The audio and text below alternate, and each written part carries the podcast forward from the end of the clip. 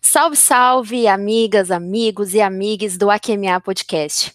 Hoje estamos chegando com a nossa segunda edição do AQMA Eleições, nosso novo quadro sem temporalidade fixa, para comentarmos sobre as eleições no Sul Global conforme a conjuntura vai acontecendo.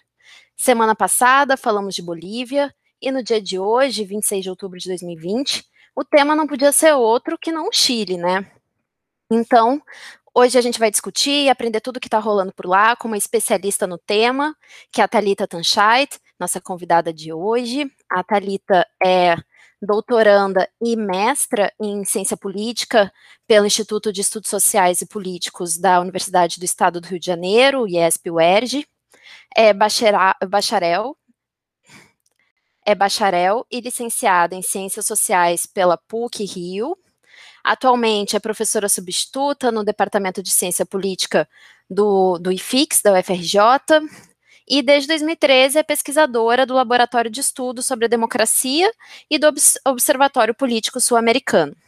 Foi também pesquisadora visitante na Universidade Diego Portales, no Chile. Então, hoje, né, estamos com o nosso time desfalcado, por mais que a gente tenha aí a nossa querida Talita, nosso nosso âncora, Pedro Brits, não pôde estar presente, por isso, oi, empieza o matriarcado, né, gurias? Então, vamos começar dando nossas saudações para um AQMA hoje totalmente composto por mulheres. Eu sou Bruna Jäger e, olá, Marília Close. Bom dia, boa tarde, boa noite, pessoal. Muito feliz de estar aqui com vocês. É um prazer enorme receber a Talita, que além de ser uma grande especialista nesse assunto que a gente vai discutir, é uma amiga muito grande e a minha bússola moral, eu costumo dizer. Então, tenho certeza que hoje vai ser, a discussão que a gente vai ter aqui hoje vai ser muito interessante. Já estou com saudade do Pedro, mas vamos que vamos, hoje é o Dia das Mulheres. Boa. Olá, Giovana Zucato. Olá, Bruna. Olá, Marília. E olá, Thalita. Que felicidade nos reencontrarmos, mesmo que à distância é, faço cor a tudo que a Marília já falou sobre a Thalita, inclusive de ser minha bússola moral, né? Que eu coloco boa parte das decisões políticas da minha vida na mão da Thalita. Então, é, se vocês querem saber a origem de muita coisa, procurem por ela. É, além disso, queria dizer que muito legal que Infelizmente, Pedro, não é muito legal, infelizmente. que horror, não foi isso que eu quis dizer. Mas, enfim, né? Se o feminismo for legalizado, cenas como essa serão comuns. Muito bom, Gil. E olá, Talita Tanchait.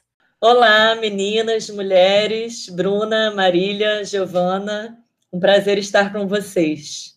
Bom, então, o que a gente sabe, né, até agora, é que os eleitores do Chile aprovaram ontem a elaboração de uma nova Constituição.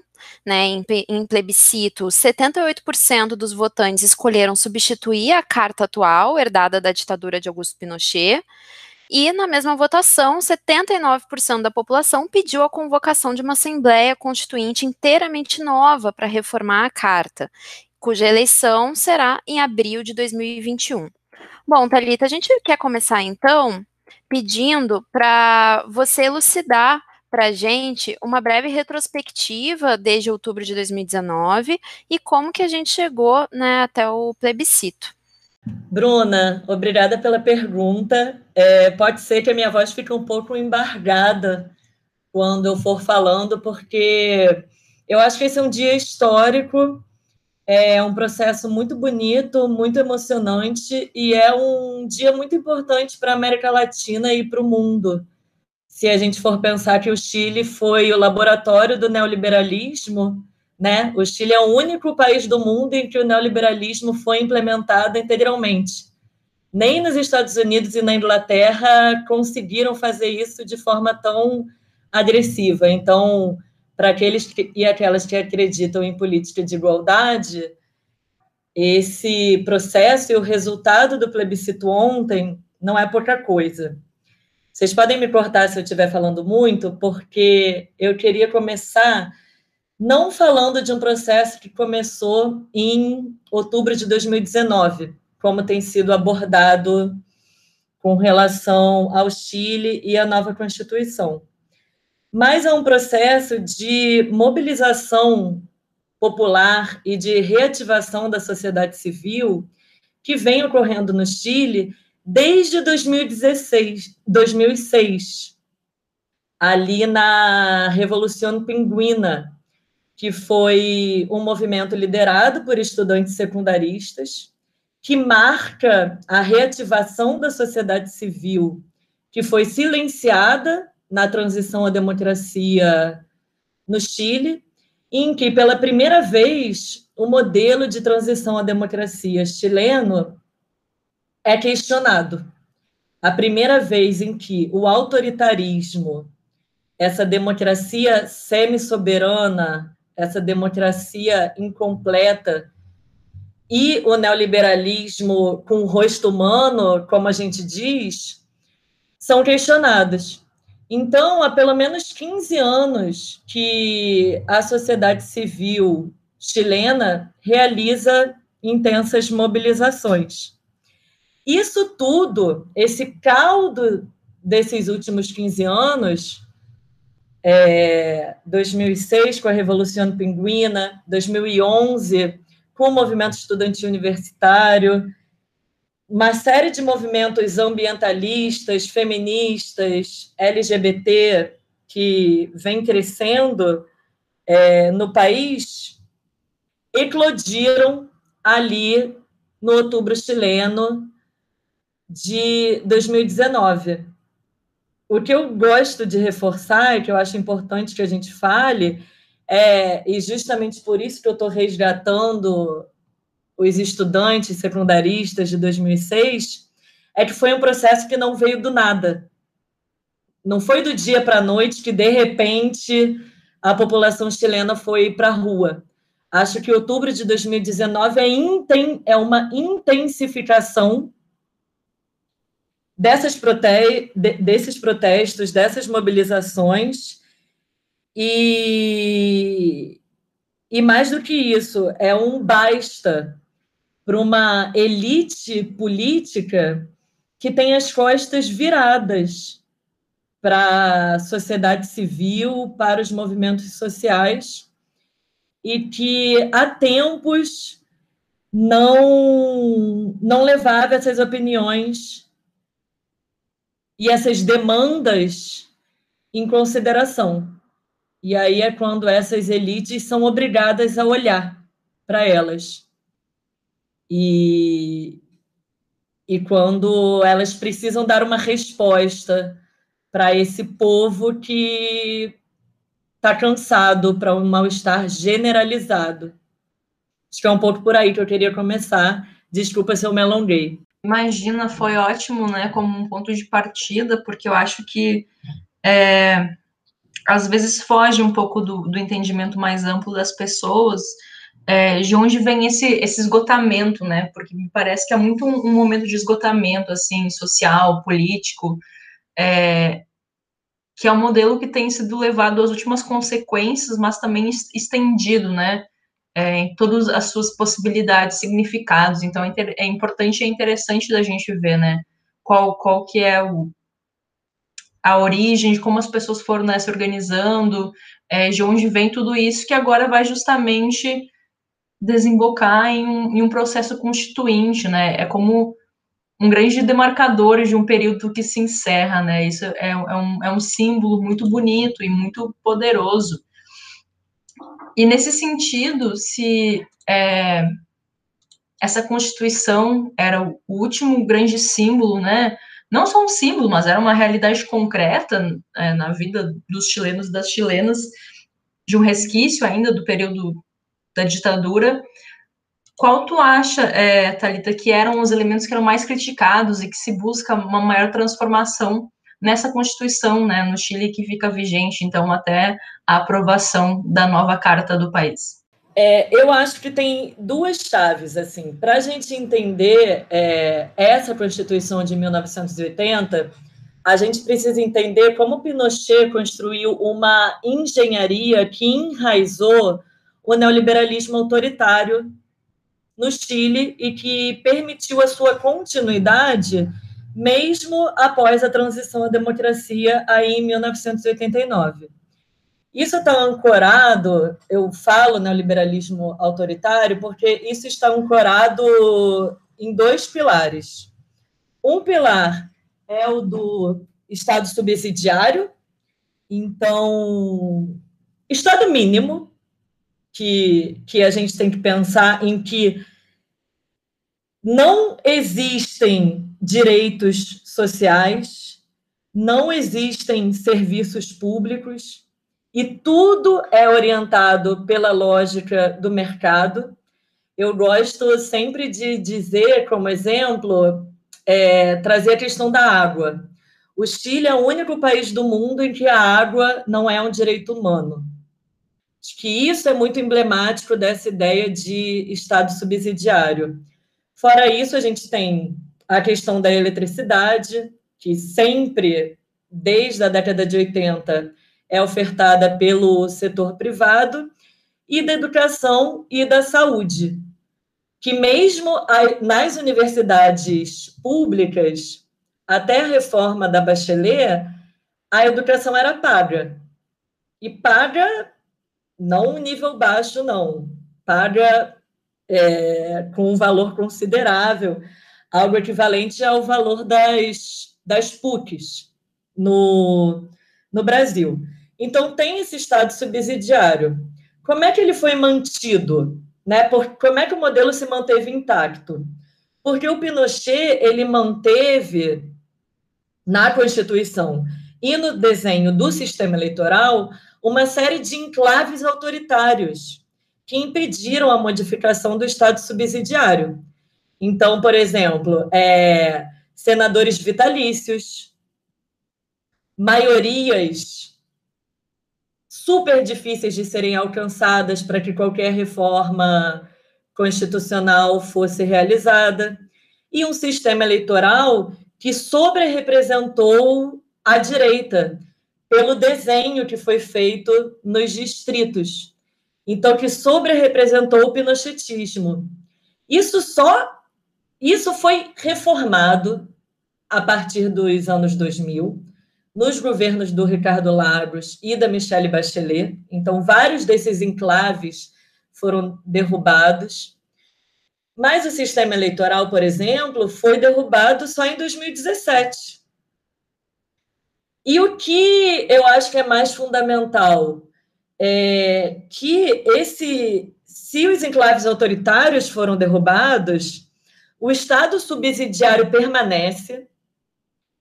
É, a modificação desse Estado subsidiário é extremamente difícil. E a Constituição continua tendo um problema de legitimidade de origem, porque ela não foi feita em um período democrático.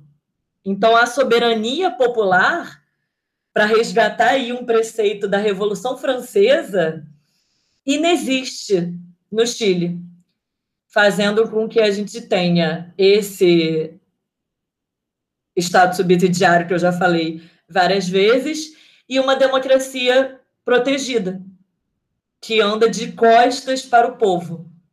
Então, acho que é isso que precisa ser modificado. Não são questões pontuais, mas são questões que estão na raiz do que a gente entende como democracia, como governo do povo e como soberania popular. Obrigada, Talita, pela resposta. Para a gente continuar entendendo e te ouvindo sobre esse processo tão complexo que está sendo vivido agora no Chile, eu queria ouvir um pouco de ti quais que são as principais coalizões e quais são os principais campos políticos que estão disputando não só o plebiscito, mas um, esse novo texto constitucional, né? Qual que vai ser a composição da, da Constituinte, se isso já vai estar definido e quem está se organizando ao redor de quais projetos? Beleza, Marília. Obrigada pela pergunta. Eu sempre falo resgatando muito a história, porque eu tenho um problema com análises muito imediatas acho que entender um pouco a história, e isso para o Chile é fundamental, é importante. Então, tem duas coalizões tradicionais que organizaram a política chilena desde a transição à democracia. A primeira é a que foi chamada inicialmente de Concertación e depois de Nova Maioria, que governou o país entre 1990 e 2010 e que foi composta pelos opositores da ditadura militar, Partido Socialista do Chile, Partido Democrata Cristão e Partido pela Democracia. A outra coalizão, que já foi chamada de Aliança e hoje é chamada de Chile Vamos, é composta pelos dois partidos de direita do Chile, que são a União Democrática Independente, que é o partido pinochetista, que foi criado pelo Pinochet, e a Renovação Nacional, que esteve no poder duas vezes, no primeiro mandato do Sebastião Pinheira, entre 2010 e 2014, e que está no poder agora. Temos essas duas coalizões tradicionais e, adicionalmente, temos o Partido Comunista do Chile, que, na minha opinião, é o único partido com enraizamento social do Chile, com base popular, que às vezes está aliado com a concertação, com essa aliança de centro-esquerda, mas que é muito crítico a ela, justamente por ela ter pactuado muito com o modelo de transição do Pinochet, e temos como grande novidade a Frente Ampla, que é fruto dessas manifestações que ocorrem no Chile desde 2016, desde 2006, que tem como principal liderança Georgia Jackson e Gabriel Boric, que são dois líderes estudantis de 2011, e que tensionam muito, desde então, esse modelo chileno. Esse modelo, porque sempre se fala em modelo é, no Chile como, como crítica. Qual que é o problema? É que a Frente Ampla é composta, em grande parte, pelos filhos dos dirigentes da concertação. Então, são chamados assim dos filhos rebeldes, dos socialistas, dos democratas cristãos, que em grande medida pertencem a uma elite chilena, política, econômica e empresarial. Então, apesar de hoje em dia a gente ter essas três coalizões, Chile Vamos, essa ex-nova maioria que ainda se comporta como uma coalizão, e Frente Ampla, com o Partido Comunista correndo por fora, essas três coalizões carecem muito de base, de vínculos de fato com os setores populares do Chile, que deram a vitória contundente ontem por uma nova Constituição via Assembleia Constituinte. Então, acho que esse é um pouco nó também do que vem pela frente. Obrigada, Talita. Uma outra pergunta para a gente ir nesse mesmo caminho. Uh, ou seja, frente a, a forma como essas coalizões políticas uh, se articulam, né? Em alguma medida sem base social, uh, em alguma medida, e me corrija se eu estiver errada, com menos graus de, de radicalidade ou de programa de transformação social mais intenso. Eu te pergunto, uh, nesse momento, uh, há espaço para a superação das estruturas neoliberais uh, e de instauração de alguma outra forma de Estado, seja de um Estado de bem-estar social ou algum, enfim, outro tipo de Estado que caiba na, na nossa imaginação política latino-americana? Enfim, queria te ouvir um pouco mais sobre isso.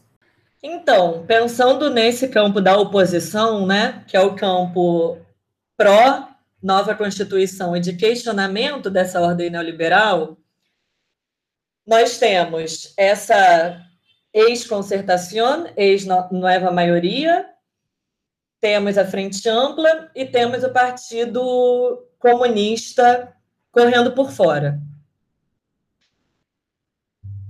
A nova maioria muito entregue, para dizer assim, no linguajar carioca.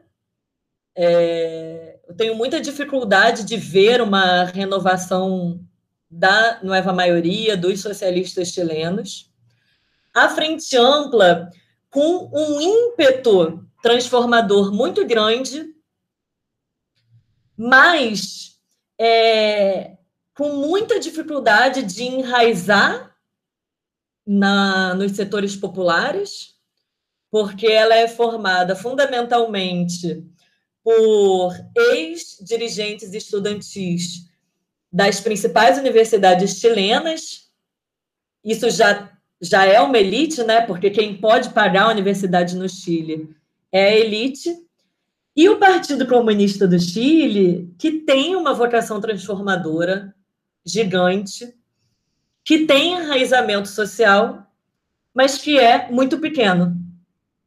É muito pequeno, inclusive porque a perseguição aos comunistas no Chile não é do, do Pinochet. Eles são perseguidos desde a década de 30. Perseguidos, assassinados, torturados, forçados ao exílio e tudo mais. Eu acredito que outubro de 2019 e o que vem acontecendo desde então vem deixando é, esse campo progressista estarrecido, mas também vem empurrando esse campo para a esquerda e para uma profunda reflexão com relação aos seus vínculos com a base. Então, eu acho sim que há uma possibilidade de, de uma transformação na ordem social e política do Chile, similar ao que aconteceu na nossa Constituição de 1988.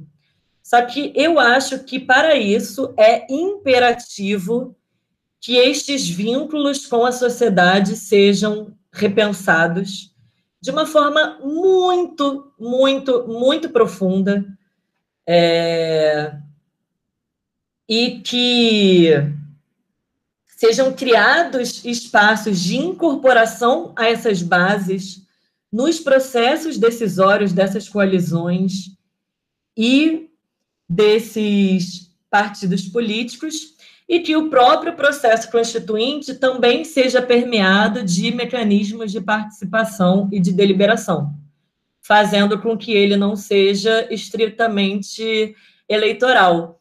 Tem uma coisa que é muito falada no Chile, que é um termo que é cocina política, cozinha política. É a maior crítica da população, que é tudo definido na cozinha, ou seja, nos bastidores, sem, sem que a população saiba. E é um imperativo que a esquerda é, saia dessa cozinha política e vá, parece clichê assim, mas vá de fato para as ruas, vá de fato, fato para as bases. Porque se ela não fizer isso, essa vocação transformadora que há e que é punjante é, hoje no Chile, dificilmente vai ser traduzida nesse novo ordenamento constitucional. É super interessante isso, Thalita, que tu nos traz, porque remete né, a uma das principais questões que têm sido levantadas sobre a Constituinte, que é o fato que vai ser a primeira experiência paritária em termos de gênero, né, que já foi uma é, algo que foi aprovado né, pelo legislativo, enfim, teve força de lei, mas que há outros processos incluídos nisso também, inclusive esse debate agora é, incluir outras populações, né, especialmente povos originários, afrodescendentes. E aí, assim, eu gostaria que você pudesse nos falar um pouco mais sobre essa composição da Constituinte, né, o que é o que é imperativo a partir de agora, o que já tem força de lei que aconteça, é o que ainda se discute sobre esse perfil, e quais são os próximos passos que vão acontecer agora em direção à Constituinte que é, tem a sua eleição em abril de 2021. Ok. É, eu acho que teve que tem uma coisa muito curiosa no processo chileno, muito emblemática, mas também muito sintomática, é, da força do movimento feminista na América Latina e no mundo, que logo que foi feito o pacto no Congresso para realizar um plebiscito, para decidir sobre uma nova Constituição, as mulheres se organizaram para dizer: ok, queremos uma nova Constituição, mas essa nova Constituição precisa ser paritária. E tiveram é, uma capacidade de articulação social e política e de entrada na Câmara e no Senado chileno muito impressionante. Então, foi aprovada a proposta do plebiscito, sociedade civil, sociedade política e acadêmicas já redataram um projeto de paridade para uma nova Constituição e foram fazer lobby lobby na, na imprensa, lobby no Congresso, lobby na sociedade civil. Teve algo que jogou muito a favor, eu acho, que foi que, no auge dos protestos no Chile, ganhou muita força o movimento Las Teses, com aquela música, O Violador é Você. Não sei se vocês lembram disso. O Estuprador é Você. Então, o caldo desse processo de protestos foi um caldo muito feminista também, que favoreceu isto. E aí, essas mulheres muito bem organizadas conseguiram aprovar essa, essa lei, né? essa normativa que, se ganhasse o aprovo e a proposta de convenção constitucional, ela seria paritária. Isso é espetacular. Acho que isso já é uma coisa assim muito incrível. O desafio agora é que o Chile tem uma dívida imensa com os seus povos originários e uma dívida que nunca foi quitada de nenhuma forma, ao contrário do que aconteceu na Venezuela, no Equador, na Bolívia. Nada desta natureza ocorreu no Chile, principalmente com a população mapuche, mas com outros povos originários que estão no norte do Chile, justamente nessa região que faz fronteira com, com Bolívia e com Peru, porque o povo mapuche ele é do sul do Chile. E aí, é, o que está sendo discutido hoje e amanhã, não sei quando esse podcast irá ao ar, então nos dias 26 e 27 de outubro, é a reserva de vagas para os povos originários. Eles estão pedindo que sejam reservadas 12 vagas, se eu não me engano. A Constituinte vai ter 155 representantes. Então, eles estão pedindo 12 vagas porque eles são 12,8% da população. E aí é para povos originários, em um sentido mais amplo, com destaque para os Mapuches e para uma coisa que eu acho muito interessante, que é uma vaga para uma população tribal afrodescendente. Isso é muito interessante, porque é comum dizer que não tem negro, não tem negra no Chile. Então, você inserir é, essa população, ainda que com uma vaga só, é muito importante. A direita está fazendo de tudo para travar essa discussão. Está postergando ela incessantemente. Então, no momento que a gente está gravando, eu não sei o que vai acontecer. Mas um breve parênteses em relação a isso, que acho que é importante dizer, é que existem setores da direita chilena que são mais liberais e pluralistas. Então, que eles tendem a apoiar esse tipo de proposta de paridade, de reserva de vagas para povos originários. E, e eles têm dado demonstrações desde ontem de que vão apoiar. É uma incógnita, mas eu considero fundamental e, e um exemplo para o mundo se esse processo for redatado não apenas por, por uma metade feminina, não apenas com paridade de gênero, mas incluindo esses povos que têm uma história de marginalização, de expoliação e de assassinatos e execuções muito triste no Chile. Super interessante isso, né? Que não só é um, é um, é um processo de questionamento e uma possível superação desse paradigma neoliberal, mas trazer alguma forma, ainda que limitada, de justiça social, de reparação histórica, né, e colocar essas questões no centro do debate político. Vejam quanto a gente pode aprender, né, da, da experiência chilena, que, que bonito esse processo que estamos vivendo. É, mas aí, pensando, né, na sequência de um, de um cronograma, por assim dizer, é, uma vez que esteja redigida, né, a, a nova Constituição, ela vai passar por um novo plebiscito, certo? É, para ser aprovada. É, o que especialmente você pensa sobre esse, esse modelo de ter um plebiscito para aprovar uma constituição, né? Você acha que é um avanço democrático ou que pode ter alguma forma de problemática, né? Eu acabo me vendo muito à cabeça, assim, a, a experiência do acordo de paz na Colômbia, por exemplo, né? De como o que foi mobilizado em termos sociais para para que ele fosse derrotado no plebiscito, né? Então, assim, qual, qual a tua visão de, de, ter que passar por um plebiscito, por uma nova aprovação popular, essa, essa nova Constituição?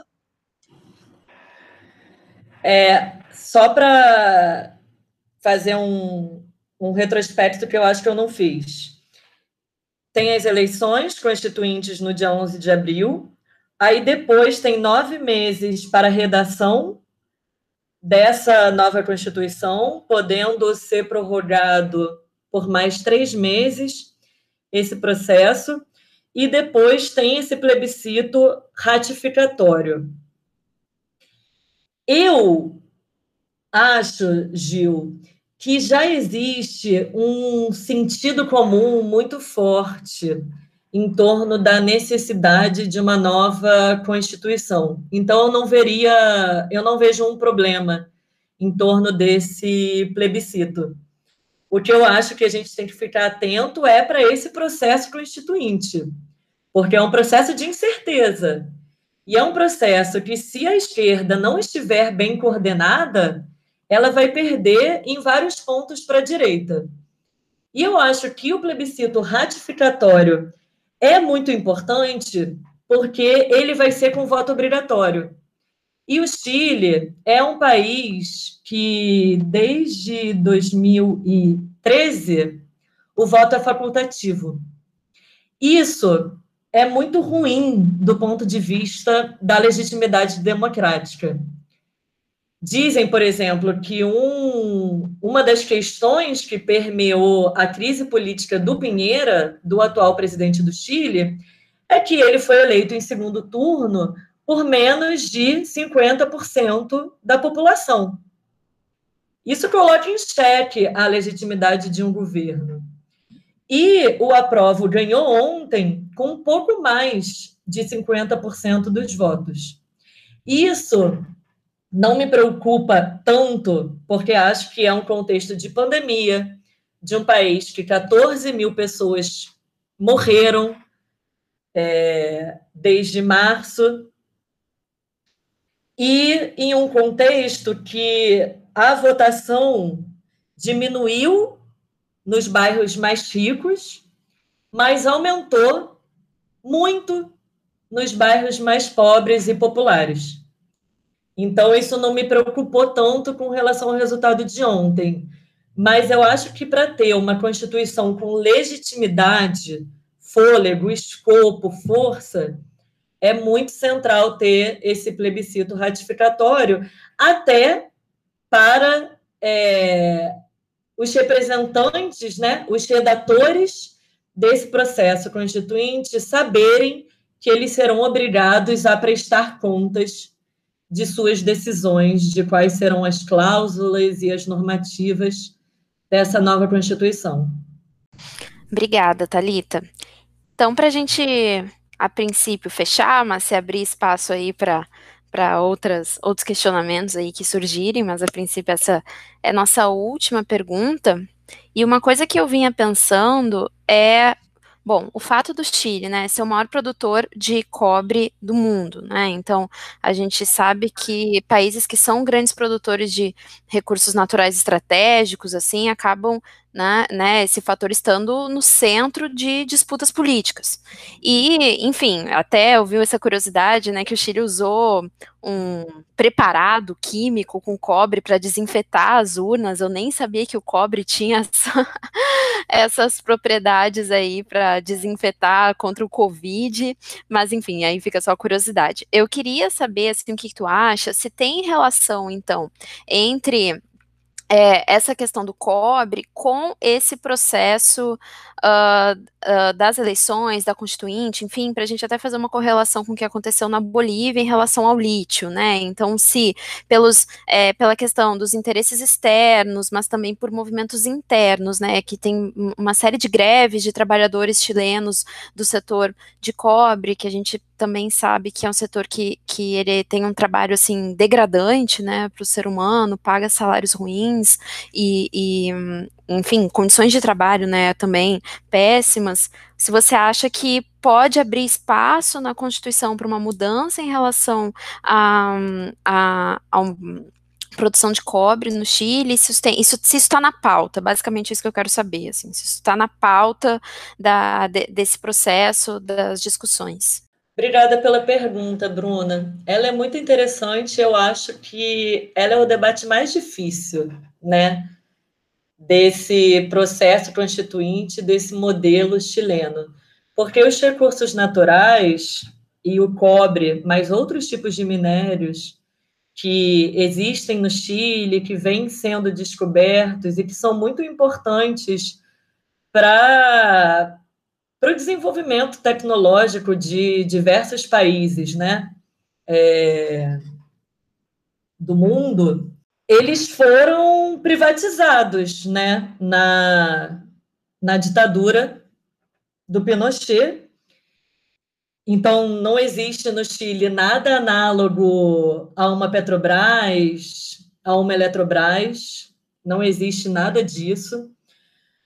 E a exploração de cobre, ela é feita por um casamento entre as elites empresariais chilenas, mas entre as elites internacionais. Então, boa parte dessas minas, por exemplo, são exploradas pelos ingleses, né? Os ingleses têm um, um domínio desse território no Chile muito muito importante existe essa discussão quando se discute como que esses serviços que o povo quer converter em direitos serão financiados. Então, como é que a gente financia educação pública? Como é que a gente financia saúde pública? Essa discussão existe, mas assim, eu confesso que é a discussão que eu tenho menos otimismo, assim, que eu sou mais pessimista. Também não é uma discussão que eu domino para te falar todos os os pormenores. E também tem um outro fator, eu acho que a esquerda chilena ela é muito menos esquerda do que a esquerda boliviana. Então, também não vejo no horizonte da esquerda chilena que converge, ao fim e ao cabo, para uma social-democracia bem moderada e não para uma social-democracia forte, uma, uma vontade política que vá colocar esse debate no centro, porque é um debate muito delicado, é, muito desgastante e que tem muitos custos. até mesmo porque, enfim, isso é conversa para outro dia, mas boa parte das elites da esquerda chilena também exploram cobre é, de forma privada.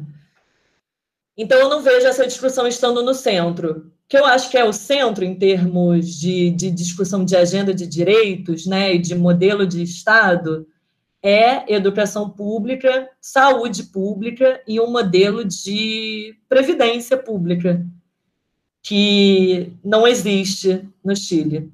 Acho que essa é muito mais a chave. Sim.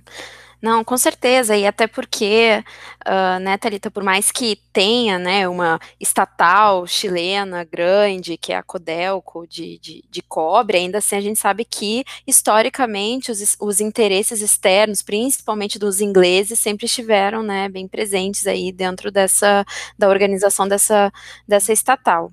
É, e agora, para a gente finalizar, então, de vez, abrir espaço aí para você falar um pouquinho para a gente sobre a questão de violações de direitos humanos, né, no Chile, como que está essa, essa questão ultimamente, que a gente sabe que também tem estado na pauta. É, só para completar, é porque eu acho que a gente não pode falar sobre o Chile hoje, para o Chile é, do último ano, sem falar sobre as violações sistemáticas de direitos humanos cometidas pelo governo do Sebastião Pinheira, que ocorreram no último ano, que ocorreram ontem e que não tem indícios de que vão deixar de ocorrer. Então, tem algo que eu sempre comento, que é que o Chile tem hoje um problema que são das pessoas que perderam a visão ou que sofreram traumas oculares simplesmente por terem ido protestar. Um nível de violação que em um ano é, o governo chileno gerou mais traumas oculares do que o que foram gerados em 20 anos de guerras civis no mundo inteiro.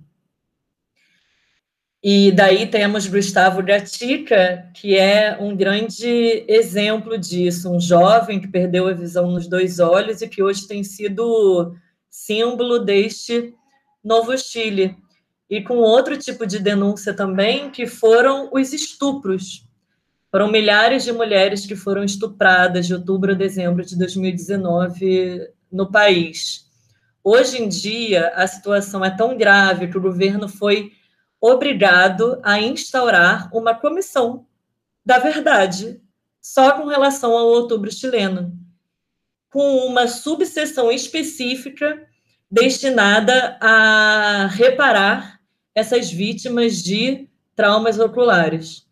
Então, eu gosto de recordar que não é apenas o banho de sangue do Pinochet, que, guardada as devidas proporções, foi o banho de sangue que o Pinheira cometeu e está cometendo no último ano e que a gente precisa chamar a atenção, porque é um governo que e um modelo político que até muito pouco tempo atrás era tratado como exemplo para a América Latina. E a gente precisa chamar atenção para como essas bases são intrinsecamente autoritárias e que, frente a qualquer tipo de apelo popular e ida massiva da população às ruas, ele já mostra as suas garras autoritárias.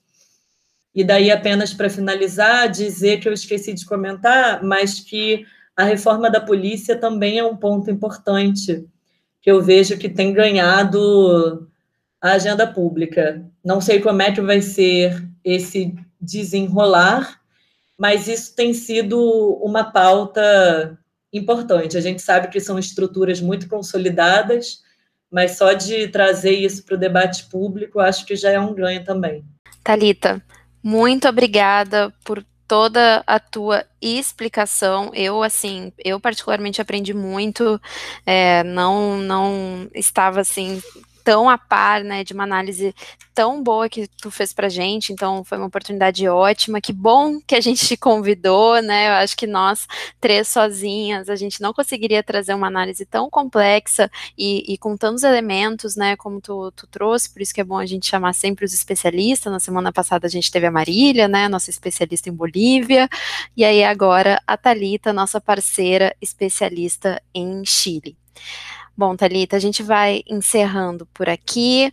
É, já vou aproveitar, então, mais uma vez para te agradecer, agradecer aqui a presença das minhas colegas de mesa, Giovana e Marília. Vou abrir um espacinho agora para vocês darem um tchau, mandarem um beijo para os nossos ouvintes e fiquem ligados aí, porque em breve, sempre que a conjuntura mandar, estaremos de volta com o AQMA Eleições, sem temporalidade fixa, mas conforme as eleições no Sul Global forem acontecendo, a gente vai estar tá aqui para comentar.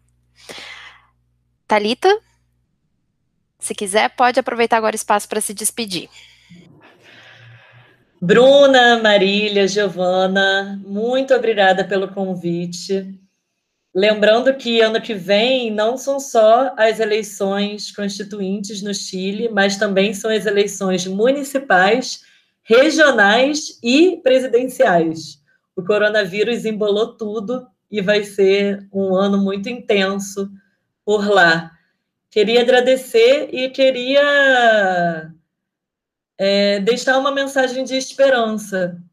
Acho que, ao fim e ao cabo, o que aconteceu ontem no Chile e o que aconteceu na semana retrasada na Bolívia deixa para a gente uma mensagem de esperança, que apesar de toda a expoliação e toda a necropolítica é, aplicada nesses dois países, principalmente no último ano, é possível sim vencer e é possível sim é, retomar né, um, um caminho de emancipação. Sei que no Brasil a gente é assolado por tantas notícias ruins, mas que a gente olhe isso como exemplo para ter forças e para que esses ventos cheguem até a gente e nos permitam sair desse, desses tempos tão difíceis que a gente está vivendo.